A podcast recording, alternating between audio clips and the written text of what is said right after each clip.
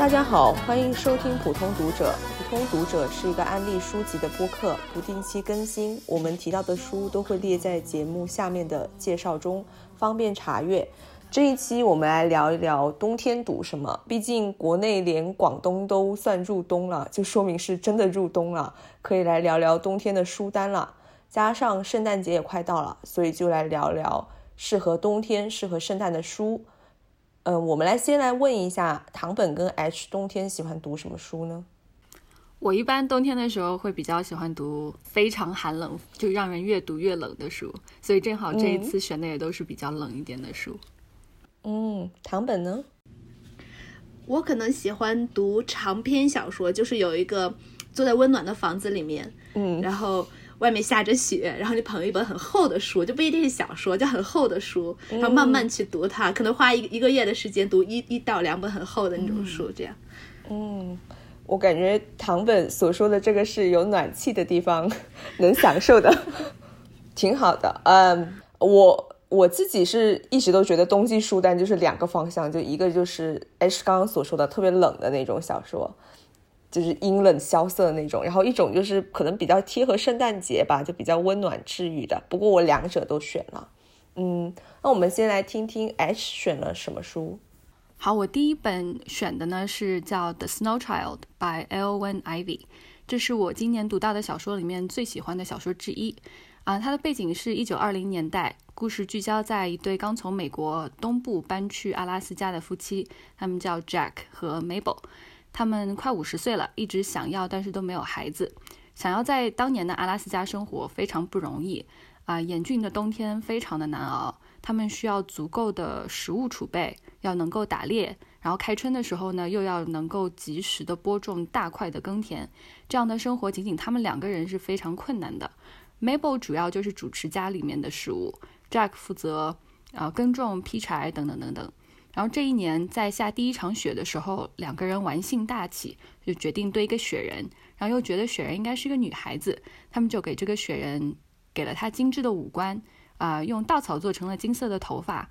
Mabel 更是拿出了自己的围巾和手套给雪人戴上。然后第二天早上呢，雪人就不见了，但是从雪人的地方有一排去往森林里面的脚印。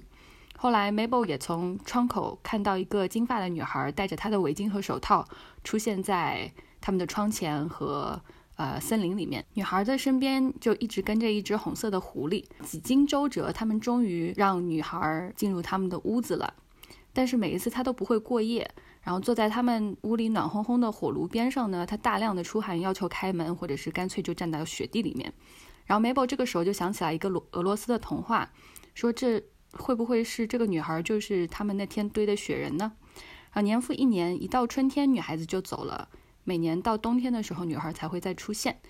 嗯，作者他是在阿拉斯加的一家小书店里面工作。有一天在整理书架的时候，看到一本俄罗斯的童话故事，他受到童话故事的启发，然后立刻就回家写了这本小说的构思。嗯，作者本身就是在阿拉斯加一个很小的镇子上面长大的，书里面的树林、河流。动物以及人的生活都非常原汁原味地呈现了出来。然后这本书，我觉得它就它的故事就和这个小木屋一样，就屋子的周围环境非常严酷，生活充满了挑战。但是故事的核心就像屋子里面一样，非常的温暖，让你在拥抱冬天的同时，又收获一个非常值得细细品味的好故事。然后最后再报一下这本书的书名，叫做《The Snow Child》，嗯，作者是 Alwyn Ivy。哦，我听了之后觉得它是一个，首先就感觉很童话的一个故事。然后你你说到雪地上面有一个金色头发的小女孩和一个红色的狐狸，那个画面感就一下就出来了。我会去会觉得这本书可能会是一个就是很温暖的，虽然是他写冬天，但是一个很温暖的一个一个书。嗯，是这样吗？是的，嗯，它的那个封面就是非常好看，就是在白白的树林里面，然后有一个。探出头，好像玩捉迷藏的小小姑娘，然后还有旁边有一个小红狐狸，那张画面感确实很好，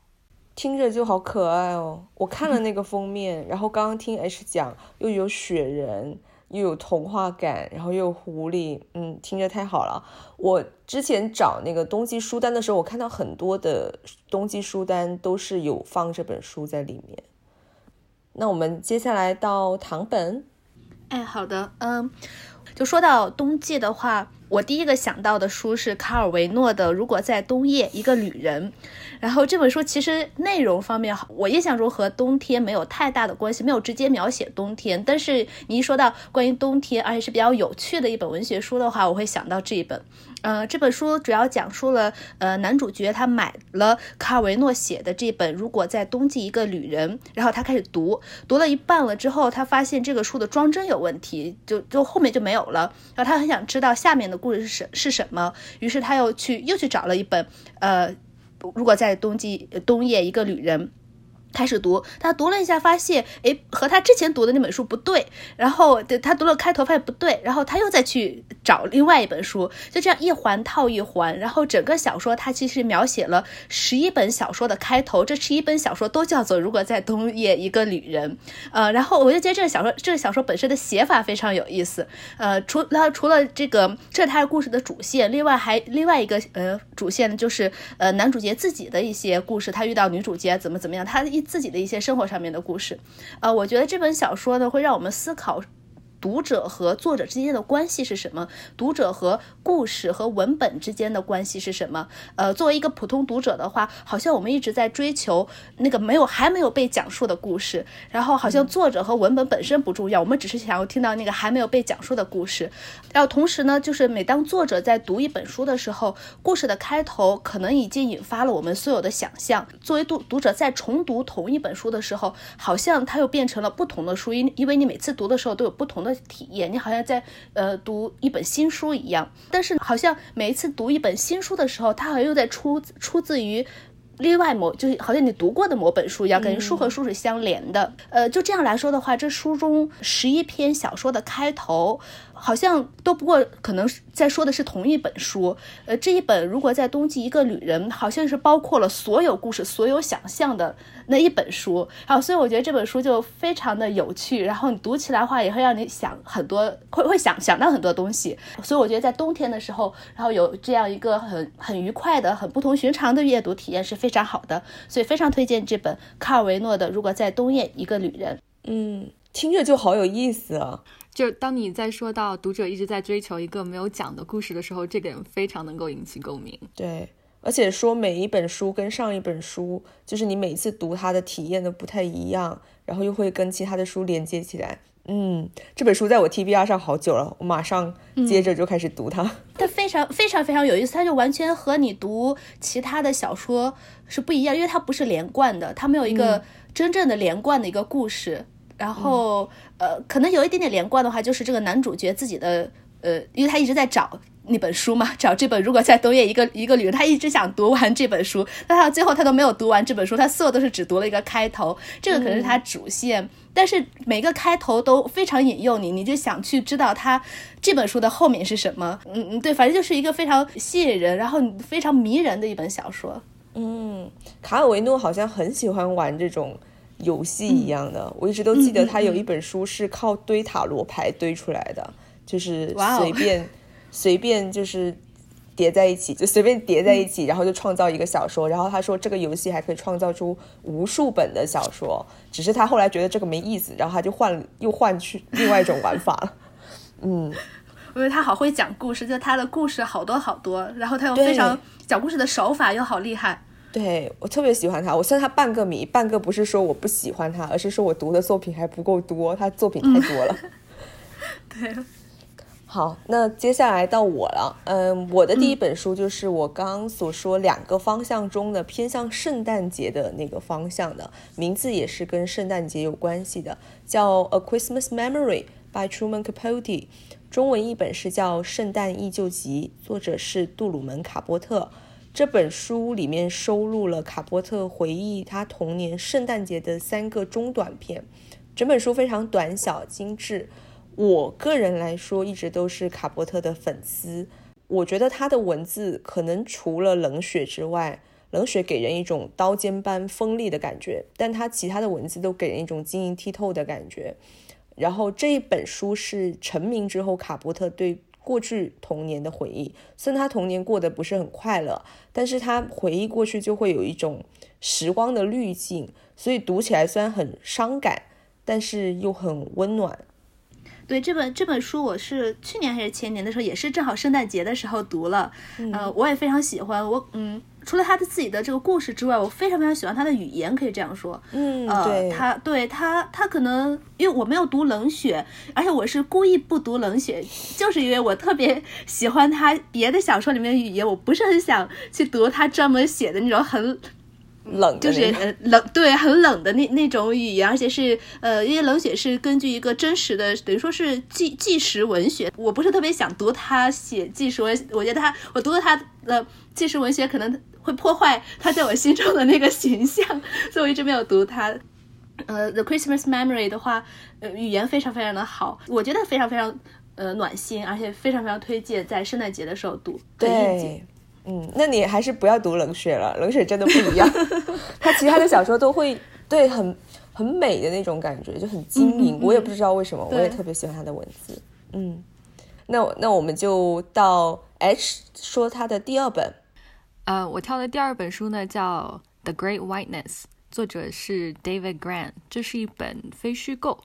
嗯，他的故事大概是讲说一个英国人 Henry Worsley，他是一个退伍的空军，然后他也是一个画家、雕塑家、摄影家。他用相机非常详细的记录了他穿越南极的过程。然后他还是一个业余的两极探险这个领域的历史学家。然后在2008年的时候，他和另外两名探险家经过严格的训练，用了66天走到了南极点，到了南极的科考站。然后在2015年11月。嗯，他在五十五岁的时候决定一个人穿越南南极，整个行程超过一千英里，而且他决定在没有后援团队的情况下完成这项探险。然后这就意味着他必须要把路上所有要用到的所有的生活物资放在雪橇上，绑在自己的腰上拖着走。呃，没有后援也意味着他在路线上不会有预先买好的食物储备，如果食物吃完了的话。那就会面临被饿死的风险。历史上没有人尝试过这样子的南极穿越。他有一台卫星电话，然后这就是他和外界联系的唯一途径。当他如果坚持不下去的时候，这也是他求救的唯一的途径。啊，这是一本刚才说这是一本非虚构，然后他在纽约客网站上面就可以看到全文，啊，也有照片，但可能嗯照片不如书里面多。啊，书里面比较详细的介绍了 Henry Worsley 这个人，他的呃偶像，呃两极探险家 Shackleton，然后以及他和 Shackleton 之间的渊源。作者写的非常的好，作为一个读者，我们可以从一个呃非常温暖和安全的地方感感受到南极刺骨寒冷的暴风雪，然后感受每一口艰难的呼吸，呃每向前跨一步都要竭尽全力的那种疲惫，然后感受到南极严酷的。温度和气候如何摧毁着他的身体和精神？然后最后再报一下书名，这本书叫做《The Great Whiteness》，作者是 David Grant。嗯。嗯，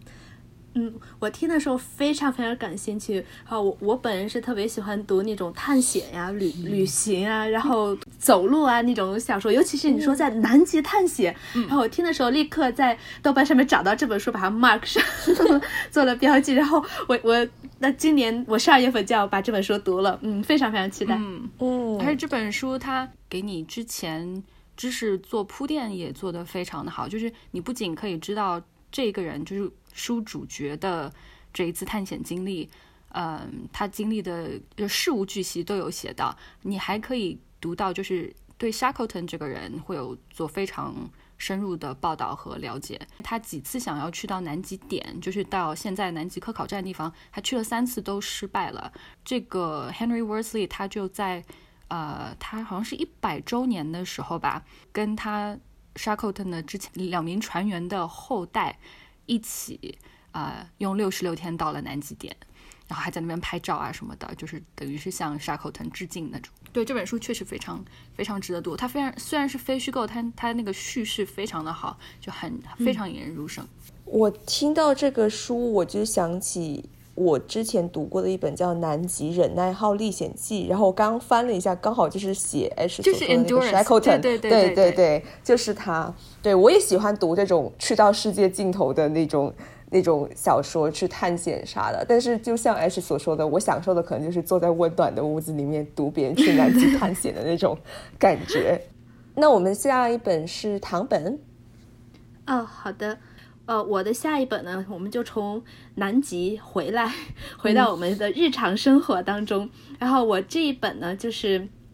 呃，是一本非常适合冬天、非常温暖治愈的小说。呃，是叫做《昨夜的咖喱，明日的面包》，作者是木敏泉。木敏泉是呃日本的一对夫妻组合的编剧。呃，然后这本小说首先我它应该是首先先有的日剧，呃之后出成了呃呃小说，出成了书。我当时是先看了日剧，然后非常喜欢这个日剧，然后后来又又去。读了书，然后我觉得书其实也写的不错，然后再后来还这本书也出了中文版，然后所以我觉得非常推荐这本书的故事，主要讲述了女主角叫做 Tetsuko，她的丈夫呃叫 Kazuki，在七年前因为车祸去世了。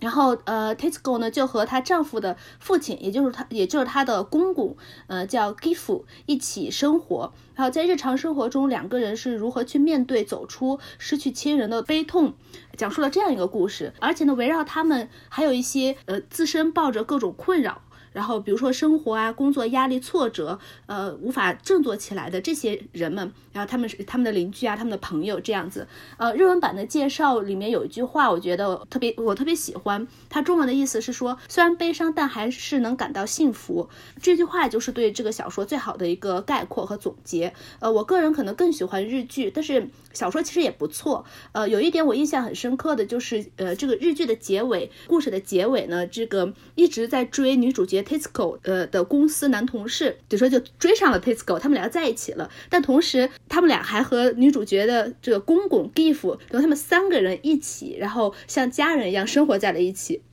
然后这个就让我想到，日本近几年好像很喜欢去呃探讨家族家人的这种作品，就不管是影视也好，文呃小说也好，会去探讨说家人到底是什么，家族到底是什么，是不是说一定要有血缘关系啊才是家族？非血缘关系的话，除了像是异性恋结婚成为夫妇，呃成为家族之外，难道就不能够嗯组成家庭吗？不同血缘的人就没有任何血缘的人就不能在一起组成家庭吗？我觉得这本书的结尾的话，算是可以给我们的一个新的一个探索方向。就因为他们三个人真的是完全没有任何的血缘关系，女主角的公公和女主角的等于说男新新任男朋友三个人一起生活这样子。嗯，但不管怎么样，这本小说呢是一个非常非常温暖、非常非常治愈的小说，然后而且它会给你一些力量。呃，所以我觉得非常适合在冬季推荐。或者你也可以看日剧，日剧也非常好看。呃，再说一遍，这本书是叫做《昨夜的咖喱，明日的面包》，作者是木敏泉。嗯嗯，我觉得在那个生育率越来越下降的今天，尤其是可能在日本社会，免不了要考虑到这一方面的问题，就是等到你年纪大了之后，你和谁生活，由谁来照顾你。嗯，对，其实呃，这是一方面，然后可能另一方面就是，这是呃，这这是等于说是老一辈人的想法嘛。我觉得年轻，然后，年轻一辈人的话，可能他们不会说是去选择和老一辈的人，嗯，这样一起生活。然后，但是这个日这个小说也好，这个日剧也好，会给我们展现了这种三个人。呃，也不是真正的那种，好像理想中的其乐融融，他们也有一些摩擦也好，就真的像家人一样那样子在在一起生呃生活的那种感觉。然后啊，你看起来的话会觉得非常的舒服，让人让人感觉非常舒服。呃，同时你也会呃做深一步的呃去思考，就是这个家家庭到底是什么？尤其在面面向就不一定日本，就只是全球性的这种老龄社会下。怎么样是算是一个家庭？呃，怎么样的人算是一个家人？而且还有就是，是不是一定要是异性恋的夫妻才算是家庭，才可以结婚组成家庭？我觉得这些，呃，他小说里也好，日剧日剧也好，没有呃很明确的、直接的呃说出来，但是它包含在里面了。我觉得它会让你进一步的思考。嗯。刚刚唐本所说的这个这本书，我也是只看过日剧，就那个日剧真的很好看。我觉得莫允泉就是一直都很能温暖人吧。我觉得冬天就适合看《昨夜的咖喱》，然后夏天就适合看《西瓜》，就他的剧。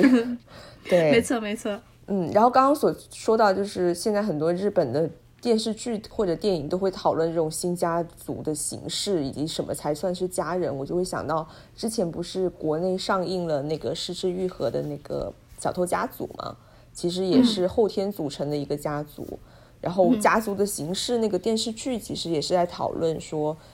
就是结婚，他那个没有讨论到家人那么广，就是结婚应该是怎么样的家族组成形式。我觉得近几年的确是会有很多这样子的题材。呃，就像那个很火的“逃避可耻但有用”，对他其实探讨家庭和爱情没太大关系，他其实是在讨家庭的另外一种组成的可能性，就一种契约关系也好。然后在这种资本主义社会下，一个人需要去工作，一个人需要负责家庭，那么我们就来呃写一个契约，这样这样子，我觉得这种是明明白白白纸黑字，这呃反而是一种对于呃恋爱结婚去浪漫化，可以这样说，嗯。真正的，因为你组成家庭，在一种资本主义社会下，你组成家庭的话，就是意味着要共同负担的这个生活嘛，谁做这个部分，谁做那个部分，不一定男主外女主内，你也可以女主外男主内，但他意思是一样的，就是你还是都要付出你的劳动去出卖你的劳动，不管你的劳动是呃 reproduction 还是 production，这这样子。嗯，对。好，那到我了。我的第二本也是来自一个日本作家西加奈子，书名叫做《草莓、极光与火焰》。呃，这也是一本短篇集。我这次选了很多的短篇集。嗯，这本书西加奈子写的是我们生活中的种种软弱、伤痛或者不体面的时刻。他书里面有背井离乡的打工人，然后有经历了性骚扰，反而还被责怪的女孩。然后有因为长得不好看，所以总是被迫充当丑角的陪酒女，但是她写的笔触却总是很温暖的。书里面有一句话，是一个怀孕的母亲，她觉得自己什么都干不了，然后她一直就觉得我有资格生下这个孩子嘛。然后她后来是跟自己类似于和解了一样，她说：“让弱小的人也能生存下去，不才是社会该做的事吗？”其实我觉得这句话也蛮适合形容这本书的，就是治愈弱弱小的人，或者说治愈每个人或多或少身上都有的软弱的一面。书的扉页上面写的是说这是一本献给逞强之人的治愈之书。我个人觉得在冬天读非常的抚慰人心，然后书的装帧也很好看，里面有作者本人画的插画，所以蛮推荐大家读一读的。书名是。草莓、极光与火焰，作者西加奈子。嗯嗯嗯嗯，对，西加奈子，我其实呃，我是读过他一本书，这本书是有应该是港台的中文版，倒是他还没有大陆的中文版，叫做《笑面福》。然后呃嗯，对我我我这是我读过他唯一一本书，然后我对他的印象就是他。呃，写一些很奇怪的，呃，而又有点有有趣的这种小说，我没想到他会写这种你你刚才说的那一本那种很也不算治愈，但是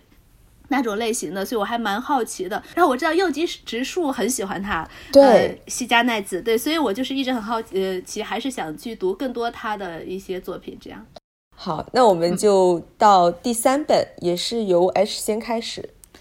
好的，我选的第三本书叫。One by One by Ruth Ware，啊，这本书大概是讲说市面上有一个新的非常火的 APP，做这个 APP 的科技公司，他们组呃组织了一次团建活动，就安排在了一个呃滑雪的圣地，他们集体上山滑雪了一次，回到小木屋之后附呃附近就发生了崩塌，雪崩。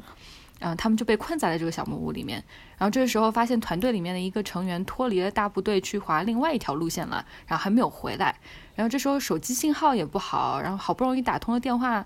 呃，之后他们就在屋子里面等着救援，一等就是好几天，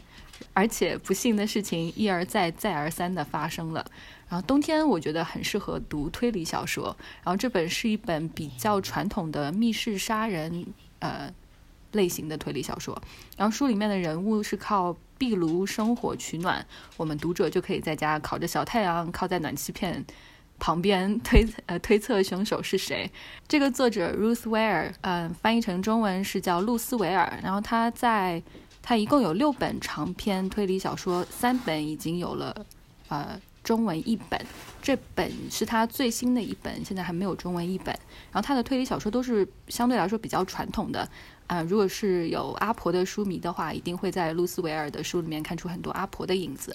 啊，最后说一下这本书叫《One by One》，作者是 Ruth Ware。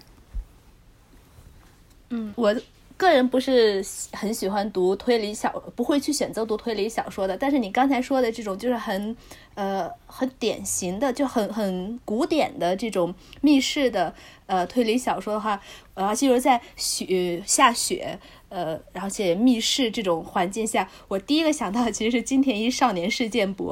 然后我记得它里面有好多故事都是大家一起去了深山老林里，然后要不就下雪，要怎么样，就是全部都被关在那里，然后大家一个一个开始死，然后最后就去看去推测凶手到底是谁。我就第一个想到的是这个，是很像。我在读的时候其实有，嗯，就是有闪回那个阿婆那本叫什么？呃，无人生还。嗯，好，那就到唐本啊。好的，呃，第三本的话，我刚才说的是一本呃治愈的小说，然后我觉得冬天不一定要读温暖治愈的，我们还可以读一些很寂寞萧瑟的呃小说。然后这本呢，就是和寂寞有关，然后它呃书名叫做《十一月的牧民谷》，作者是托福杨松。然后我觉得牧牧民谷可能大家都知道，就是牧民嘛，就是那呃那个很有名的呃芬兰的童话人物。然后那个牧民这一个系列。一共是有九本书，然后这本十一月的牧民谷是这个系列最后一本小说，是第九本。然后在这本小说里头，呃，牧民一家他们是离开了呃他们居住的这个山谷牧民谷谷，然后其他的在森林里的小伙伴呢，然后就从各地赶来呃赶到这个牧民谷来，然后住在牧牧民一家的房子里面等牧民回来。然后整个故事的气氛非常非常的萧瑟，因为牧民已经不在了，大家都在等他们。然后，然后这个气氛营造的非常非常的寂寞，然后非常非常的 depressed。然后，如果你是处在非常心情不好的时候，其实不是很推荐读这本书，因为你可能甚至会觉觉得会也也不是说你会哭，但是你真的会那种寂寞感是让你。感受非常的深刻的，他的文字和他通过这个写法，呃，我觉得很少能有作家写出来这种寂寞，嗯，然后呃，然后然后这整个这个故事里面是虽然它发生在十一月份，但我觉得还是比较适合呃。冬天读，然后在这个故事里面，十一月的森林里，十一月的牧民谷一直在下雨，一直在下雨。然后小伙伴们呢也都很默默的，也没有说特别的高兴啊或者怎么样，每个人都是很丧丧的，然后就在那边等啊等啊等啊，一直呃在盼望着牧民会回，牧民一家会回来。就这样慢慢慢慢进入了冬季，一直到最后牧民他们都没有回来，他们还在等啊等啊等啊。然后的然后这这个系列到这里就完结了，所以他们有第十本，我们不知道后来的故事怎么样，我们不知道牧民。他们到底有没有有没有有没有回来？然后就是一本让你读了非常难过，呃，但是你又哭不出来的那种难过，然后又非常非常的寂寞，然后的一本一本童话小说、童话故事，而且非常非常适合，我觉得非常非常适合一个人，然后冬天的晚上，然后就默默的在那边读，一定要在深夜的时候读，然后你你也可以一直和和这个书里的小伙伴们一起，呃，等木敏回来，然后最后再说一遍这本。书的书名叫做《十一月的牧民谷》，呃，作者是托托福杨松。嗯，我听了好想读哦，寂寞的感觉。嗯，就一直说等啊等啊，然后我就不停的想到等待戈多，就一直等。对对对对。嗯，所以你说到在晚上一个人的时候，然后跟书里面的小伙伴一起等咪咪回来，我就立刻心就化了。好，那我到我的第三本了。我的第三本跟唐本刚刚所说的一样，就是很冷的那种感觉，就萧瑟，冬天阴冷萧瑟的感觉。第三本依旧是一本短篇集，是 James Joyce 的《Dublin》呢，就是我们所说的乔伊斯的《都柏林人》。大家可能对这个小说都比较熟悉了。整本小说就是设定在爱尔兰都柏林的一系列故事，然后乔伊斯想要刻画的是人的孤独和异化，所以整本小说的氛围就非常非常的阴冷暗淡，但是又非常美。我感觉就像听一曲安魂曲一样。就我个人尤其喜欢《死者》这一篇的结局，我这里想要念一下原文，就我读的是英文版，但是我这里就念中文版。呃，乔伊斯写到。整个爱尔兰都在下雪，雪落在阴晦的中部平原的每一片土地上，落在没有树木的山丘上，轻轻地落在艾伦沼地上，再往西，轻轻地落进山农河面汹涌澎湃的黑浪之中。它们也落在山丘上孤零零的教堂墓地的每一个角落，麦克尔福瑞就埋葬在那里。它飘落下来，厚厚的堆积在歪斜的十字架和墓碑上，堆积在小门一根根栅栏的尖顶上，堆积在光秃秃的荆棘丛上。他听着雪花隐隐约约地飘落着，慢慢地睡着了。雪花穿过宇宙，轻轻地落下，就像他们的结局似的，落到所有的生者和死者身上。嗯。我觉得原文英文会更美一点，就推荐大家可以的话可以去读原文。这本小说是乔伊斯的《都柏林人》。就刚才的那个，我我就觉得那个翻译也翻译的非常好。就刚才曼兰读的这一段，就已经有那种有点孤独的画面感，然后非常鲜明的冬天的场景了。嗯，对对，这本书我也是呃读。呃，我也是读过的，然后我也是读的那个英文版。我就记得当时读的时候，呃，所有里面这些人物给我的就是脑海里面的印象，脑海里面呈现出来的那个画面是毕加索蓝色时期他的那个画里面的那个人物，大家可以去呃搜一下。真的，这个小说里面就就这种丧丧的，然后阴冷的，然后。又又很沉重，我觉得它要更沉，和刚才我说的那本十一面十一月的牧民谷比起来，当然它要非常非常的沉重一些。嗯，这样子。嗯，好，那我们就到第四本了。第四本也是从 H 先开始。啊，那我就顺着嗯唐本之前说的孤独那个主题，我下面挑的这一本的主题也是孤独。这本书叫《Good Morning Midnight》，作者是 Lily Brooks Dalton。它有中文译本，它的中译本名字叫《永夜漂流》。嗯，这本是一本末呃后末世小说，主要有两条故事线。嗯，在外太空，几名宇航员破纪录的被派到了木星上去执行任务，任务成功完成，但是在返航的途中突然就和地球失去联络了。呃，通讯设备并没有坏，只是地球上没有回应，一片寂静。然后在地面上呢，一位一位资深的天文学家。驻扎在北极的一个观察站，然后突然有一天说出了大事儿了，要所有的科学家们赶紧撤离。但这位天文学家他不愿意走，不愿意放弃自己的研究工作，就决定留下来。嗯，后果他说他可以自己负责。嗯，等所有人都离开了之后，他发现他有一个他从来没有见过的小女孩出现在了他的研究所里面。他想联系外界的。人把女孩接走的时候，注意到已经没有电波了，所以他们两个人就开始相依为命了。然后，孤独是这本书最核心的主题，在太空和在地面上两条线都失去了和外界联系，觉得他们也许是世界上唯一的幸存的人类了。然后，营销的宣传的时候说，如果你喜欢《The Snow Child》。和 Station Eleven 的话，你也会喜欢这本小说，我是比较同意的。他们都非常伤感，也有悬念，文文字也非常的优美。然后这本书最近还被改编成了电影，嗯，电影的名字叫《The Midnight Sky》，是由乔治克鲁尼主演的。十二月二十三日会在 Netflix 上面上映。如果说大家届时感兴趣的话，可以关注一下。然后这本书的名字叫做《Good Morning Midnight》。啊，中文译本叫做《永夜漂流》，作者是 Lily Brooks Dalton。哦，OK，哦，它原来是那个被改编成电影的，那我可能会更想去看电影，因为这本书我之前读了一点，就跟大概去年的时候读了一点，但我没有读完，读到中间就是读到呃那个他发现了小女孩，然后他没办法和外界联系，就读到那里，然后我我就没有读下去，我我不知道为什么，也可能不是特别是。呃，适合我喜欢的类型或者怎么样，但是他一开始我看到，呃，他的简介我也是非常非常的感兴趣，关于孤独，关于唯最后一个人，唯一一个人，然后和别人联系不上这样子，嗯，然后我还蛮想看一下呃电影的。那接下来是轮到唐本，我觉得就是冬天可能还是更适合读历史，对我来说，所以首先我想。推荐一本是和根据历史改编的一个小说，它算是一个中篇 novella，嗯，是书名叫做《温宅》，作者是 Joseph Boyden。这本小说的故事设定在加拿大安大略省，故事讲述了十二岁的原住民小男孩温 Jack，呃，从教会的寄宿学校逃跑，在大雪中徒步行走，试图走回家，但是却最最终冻死在雪地里的一个真实的历史故事。呃，这个小说呢是二零一六年。出版的，当时就是为了悼念温 Jack 去世五十周年。我想先科普一下，就是关于加拿大原住民寄宿学校的历史。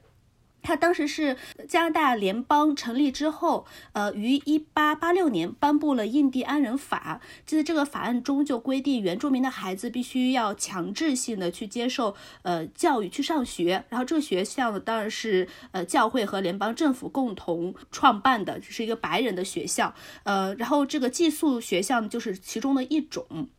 这些孩子在学校里面就需要去学英语，然后需要去学习所谓白人的一些社会习惯，就也就所谓对于原住民要文明化（带引号的文明化）。呃，然后这些技术学校呢，大多数是被是设立在离那些原住原住民聚集区非常远的地方，就是为了降低孩子和。原生家庭之间的互动，然后呢，也可以减少原住民家庭对孩子的影响，减少家长对孩子的探访，避免影响他们对孩子的带引号文明化的过程。呃，所以呢，原住民的这些孩子就会被分散到呃离家非常。遥远可能几百公里之外的学校，他们在学校里面，哎呀，每个原住民和原住民他们有自己的语言，所以他们之间语言又不通，然后也不是来自于一个文化背景，然后他们就会有非常非常的孤独感啊。同时呢，在学校上课也好，日常生活也好，他们不能使用自己的语言，只能学习英语，说英语。然后学校里头也会有欺凌、体罚，甚至有性侵害的这些事事情事件发生。寄宿学校这个系统呢，是从一八七零年开始一直实行到一九九六年，最后一所。寄宿学校关闭长达一百二十六年的历史，期间有非常多的孩子从学校逃跑，有的是被抓回来毒打、被挨饿，然后或者是病死的，然后有些就是在逃跑途中死亡的，就是嗯孩子其实不计其数的。温 Jack 呢，他是出生在呃一九五四年，他一九六六年的时候，呃是从技术学校呃逃跑，试图回家。他呃当时逃跑的时候，他是和另外两个。同学两个孩子一起呃逃跑，他们三个人先是步行了三十一公里，来到了就是一起逃跑的孩子家的叔叔叔叔的家里头。那两个孩子呢，就是呃留在叔叔家了，而温 Jack 呢就继续继续呃往回家走。在他走的时候就开始天降大雪，呃之后呢，在温 Jack 行走了三十六个小时之后，他呢就被冻死了，是被冻死在离家六百公里以外的。一个森林里头是这样，呃，这是一个真实的一个事情，是一个非常非常悲伤的一个故事，呃，但是呢，这个小说呢，就是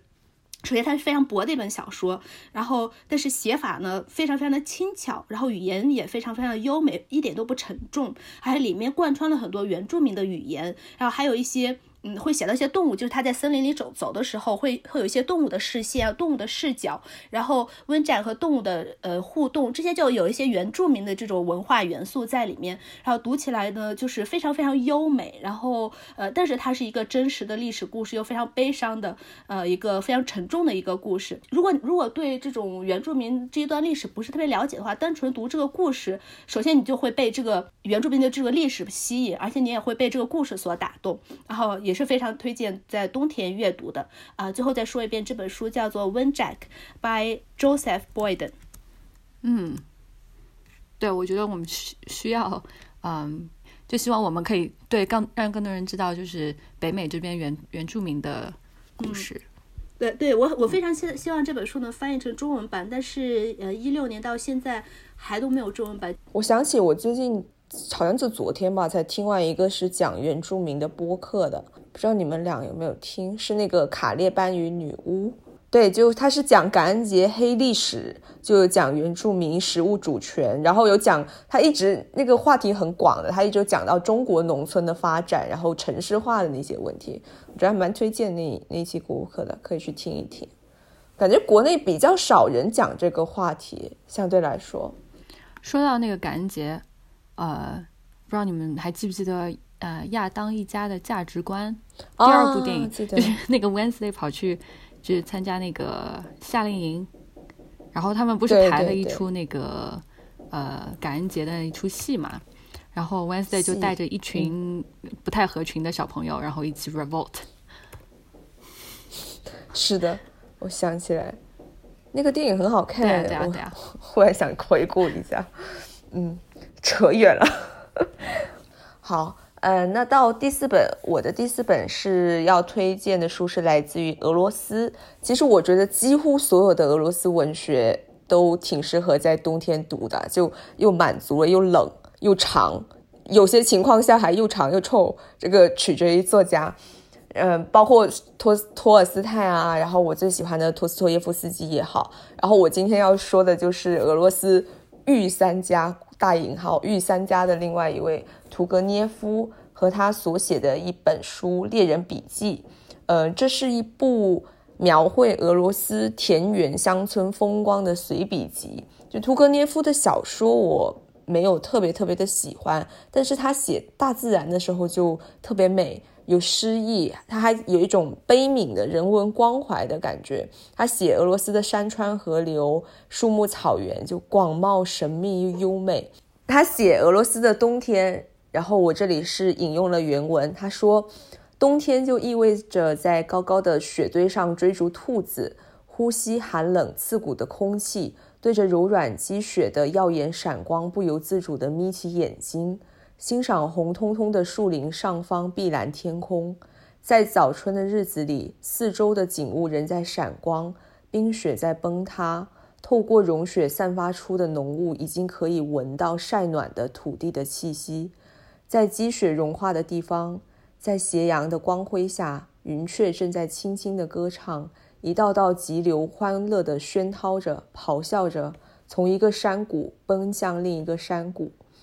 就它的文风就是这样子的，它里面会涉及有人有景，然后我特别喜欢里面对景和草原和树木的描写，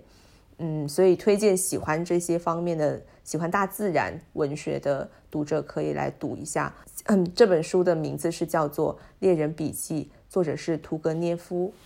我的 comment 可能完全和这个不是很太大关系，但是你说到对于那个风景的描写这些，因为屠格涅夫的那个时代可以算是呃所谓的嗯 modern period，就是现现代现代时代，然后我就想到了那个丙谷行人的呃日本现代文学的起源，其中呃第一篇。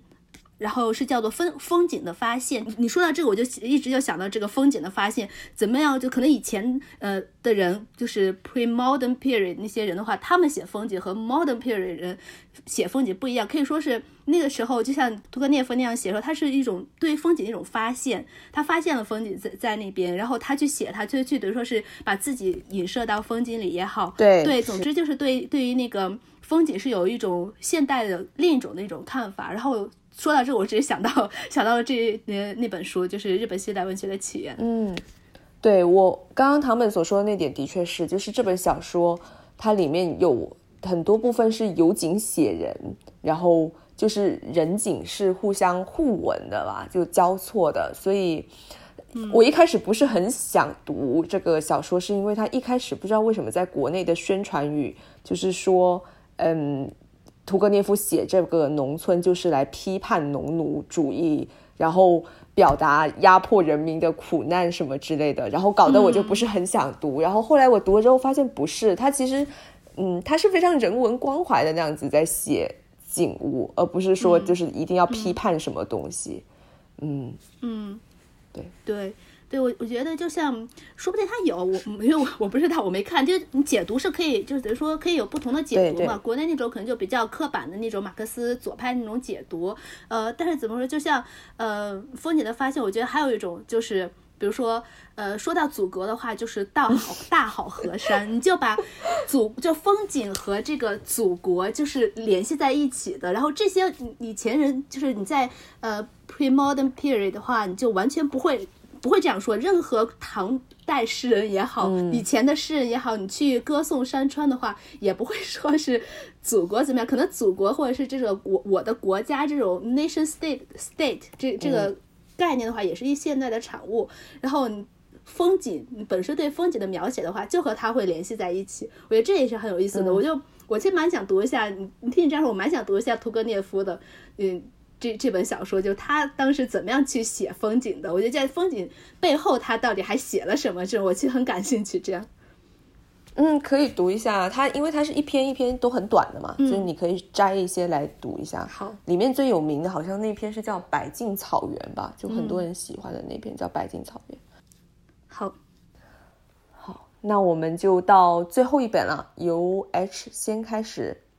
好，我挑的最后一本书呢，叫做。Moon of the Crusted Snow by Wapshi Gag Rice，啊，就顺延着之前啊唐本说的加拿大原住民的这个小说，这个小说和他们的处境。啊，这也这同样也是一本由加拿大原住民写的小说，而且这是一本后末式小说。啊，他写的是一个在加拿大的原住民保留地，有一天突然就没有电了，然后与外界的与外界的通讯方式就没有办法用了，他们就开了发电发电机。嗯，使水泵能够正常的工作，保证社区里面的基本生活。在等了几天还没有恢复用电之后，他们就召开了紧急会议，开始做长久的打算。社区里面有两个大学生从城市里面非常艰难的回来了，嗯，告诉大家城市里面也没有电，而且城市里面已经陷入了一片混乱。原住民的社区由于地理位置比较偏远，社区的长老们领导也非常有方。啊，大家虽然说有点慌，但是社区还是非常井然有序的，做最坏的打算。他们有够吃五年的经济储备，还可以靠打猎补给，啊，也有柴油可以烧发动机供电。如果大家团结一点的话，省着点用，就可以熬过难熬的冬天。然后就来了一个白人，给社区带来了接二连三的灾难。小说的作者是加拿大的原住民，他小说里面的设定很容易联想到殖民的历史。小说里说到，原住民的每一次遭到殖民者的侵犯，对原住民来说都是世界末日。啊，原住民们熬过了这么多次世界世界末日，这一次也一定能够顺利的熬过去。嗯，在与世隔绝、储备有限，而且不知道会不会是永远停电的情况下，相信你也能够。读者们也能够感觉到加拿大冬天的寒冷，而且身在荒野，处处存在危险。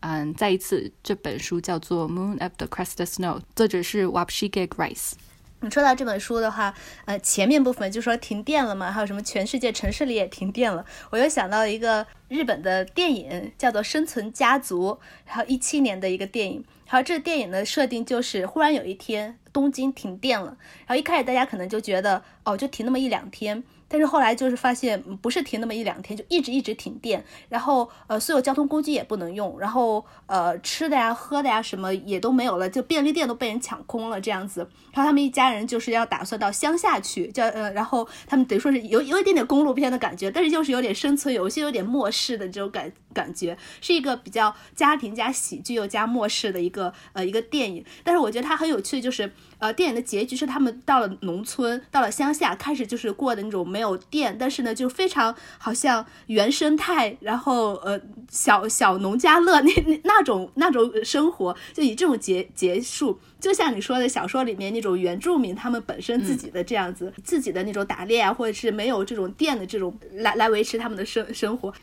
你说的这个，我还想到另外一个电影，是一个啊，这个名字叫做《森林深处》，就是它的主演是嗯，最就这两天刚刚。呃，宣布他是 trans 的 Elliot Page，对，和那个嗯，西部世界的女主角 Evan Rachel Wood，他们两个人演的，这也是说，就是整个世界都停电了，而且是就是永看样子是永久停电了。然后这也是一个反乌托邦的电影。然后还想顺着再继续说一下，有一本非虚构叫做 Lights Out，然后这是一本我觉得看着比。呃，虚构小说还要恐怖的书，因为它是讲说，就是 cyber attack，就在我们现在网络那么普及的情况下，而且就是网络，呃，如果说你可以侵入某一个国家的安全网络的话，你可以将他们整个国家就是整个电路切断，就停电，然后停电了之后的那个后果是不堪设想的，就是如果长时间停电的话，就会有非常非常严重的后果。嗯，我觉得最恐怖的就是他们说就是。这个可能性是有的，因为就是是可以，就按照现在，比如说我们国家，或者说是其他其他国家，就是被入侵，尤其是美国被 cyber attack 的可能性是，就完完全全每天都有可能的。嗯，就跟当初他们讲，呃，会有下一次世就是世界性的 pandemic 一样，他们说这个是迟早的事情，所以说我就觉得蛮吓人的。所以你如果大大家想被吓一下的话，可以可以去参考一下这本书。但是听 H 这么说也太可怕了吧，随时都有可能发生。这是恐怖小说吗？这过分恐怖了。嗯嗯嗯，没错。好，那我们接下来是轮到唐本。好的，呃，我的最后一本呢，就是推荐一本非虚构书，就是这一本是历史书，呃，书名叫做《Grand Hotel Abbess: The Lives of the Frankfurt School》by Stuart Jeffries。这本书呢是一本讲述法兰克福学派的历史书，啊，我觉得冬季很适合读法兰克福学派他们那些人经历的故事，他们的一些人生经历，可能他们的经历就是。比较呃，也不能说特别惨，但是普遍来说都比较惨，然后可能比较适合这种萧瑟漫长的冬季吧。然后写法呃法兰克福学派的书其实非常非常的多。然后这本书我觉得好的地方有有几点，第一个是它语言写的非常的流畅，很很易读。第二个，作为历史书来说，它的叙事，它讲故事的能能力很强。然后它讲了一个非常好的一个故事，读起来很引人入胜。然后它写的手法也不是很艰深，也不是像那种学术书那么枯枯燥。呃，然后所以我觉得它是一本呃面向大众的很好读的一种一本历史书。作者呢是按照时间顺序，从一九二零年开始，一直写到一九六十年代。呃，写了几个呃法兰克福学派重要的人物，里面有本雅明、呃阿多诺。马尔库塞和霍克海姆写了他们的生平，然后把他们的生平和他们的思想以及呃这个历史背景贯穿的都非常的好，然后写的非常有条理，条理非常清晰，然后所以呢也可以一窥呃法兰克福学派的思想。所以如果你想对法兰克福学派他的呃，不是除了生平之外，他们的思想有些了解的话，这本书也可以做一个入门的这个书来读。呃，这本书的书名很有意思，它叫做《Grand Hotel Abbess》，这个词呢是。来自于呃卢卡奇，他在他的书叫做《小说理论》里面批评法兰克福学派的时候就用的这个比喻，用的这个词。然后他当时的原话，呃，大意是说，呃，法兰克福这呃学派这群人呢，呃，是像居住在深渊大饭店。的思想家，什么叫做深渊大饭店呢？他的意思就是说，这些人呢，就是居住在一个呃装修非常豪华、非常精美、舒适的一个大酒店里。但这个酒店呢，它是濒临深渊，虚无和那个荒诞，就所谓的资本主义的这种荒诞和虚无。但他们其实自自身又享受了这种资本主义的这个享乐。然后呢，这些法兰克福学家呢，就住在这样的酒店里面去批判这个深渊。那个卢卡奇这种说法是非常非常的刻薄的。但这本书呢，这个作者虽然用的是 Grand Hotel Abbess 这个。比喻，呃，但是他对于法兰克福学派的这几个人呢，写的时候抱有很大的同情，尤其是你读到他的呃很一些人的身世的时候，你会觉得很唏嘘。就有呃呃，就比如说像是那个本雅明，呃，从作者的写法来看的话，本雅明的这个最后的结局是很令人唏嘘的。但是这这作者其实也有一些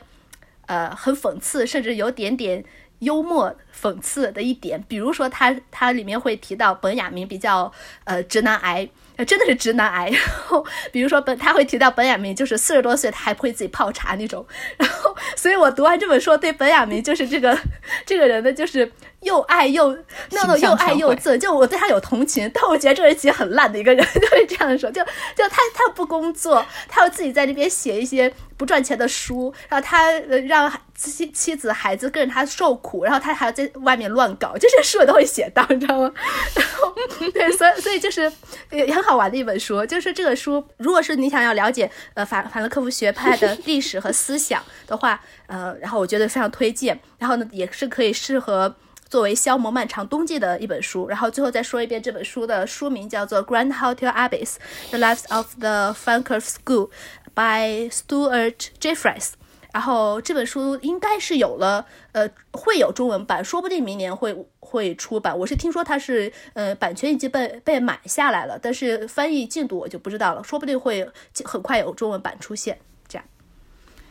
这本让我想到那个，呃，叫什么？Existential Cafe，那个叫什么啊，对对对，呃，存在主义咖啡馆。对对，那本就很像，就好像很多，嗯，就是我们耳熟能详的哲学家的八卦。嗯，对，但他其实 其实这本书里没有太多八卦，不是他这啊，对他这本书其实不是一个八卦书，但是有人把它比作那个，哎，存在主义咖啡馆，对，有人会把这两本书做对比，就是都是面向大众的，然后去介绍这种思想家、哲学家的这种书，历史身世和他和一些思想这样子，就是比较浅显、比较好读的这样，对，门槛低一点。到了我的最后一本了，我的最后一本是来自俄罗斯的，是一本诗集，叫做《我的世纪，我的野兽》，作者是曼德尔施塔姆。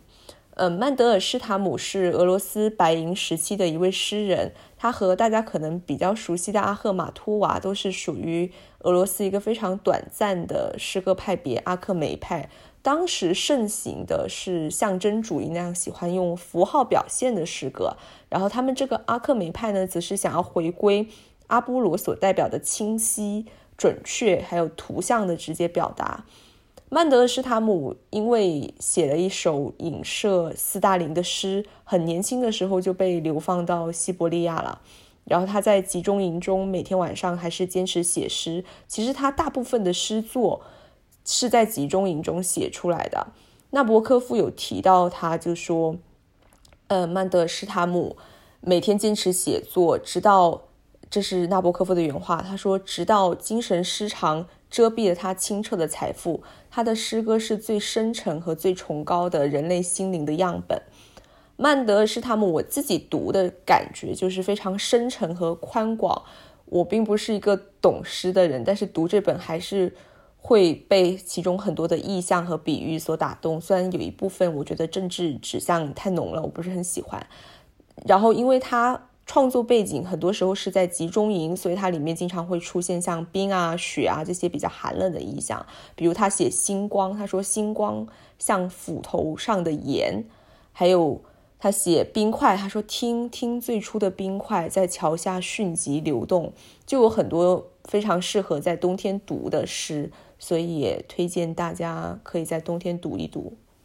嗯，然后这本书的名字是叫。我的世纪，我的野兽，作者是曼德尔施塔姆。对诗的话，我也没有呃特别了解，而且这呃这个作者是我第一次听说。但你刚才说的那两个比喻的话，会让我想去读一两首他的诗。嗯嗯，我觉得诗读也不需要全部读嘛，因为里面肯定会有很多。没感觉的，就我个人的体验而言，就有些会很喜欢，有些就无感。他写斯大林的那一首，我看了，我就啊，这摆明就是写斯大林的，好明显哦，怪不得，怪不得斯大林那么那么生气。嗯，好的，这一期我们一共聊了十五本书，大家有没有被安利到呢？大家自己冬天又喜欢读些什么呢？欢迎给我们留言互动。这期节目就到这里了，我们下期再见。拜拜，拜拜，拜拜。